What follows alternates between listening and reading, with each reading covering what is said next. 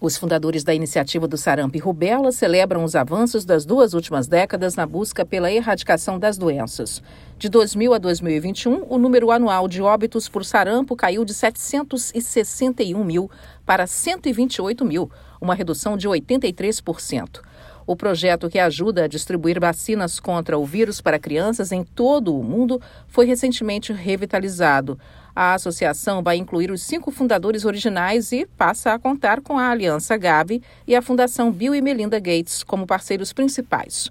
Formada em 2001, em parceria entre Cruz Vermelha Americana, Centros dos Estados Unidos para Controle e Prevenção de Doenças, o Unicef e a Organização Mundial da Saúde, OMS, o trabalho foi ampliado em 2012 para também buscar a eliminação da rubéola. A iniciativa estima que já ajudou a salvar mais de 56 milhões de vidas em todo o mundo desde a sua criação. E desde a sua fundação, mais de 1 bilhão e 200 milhões de dólares foram investidos em atividades no controle das doenças em parceria com a Aliança Gavi e a Fundação Bill e Melinda Gates.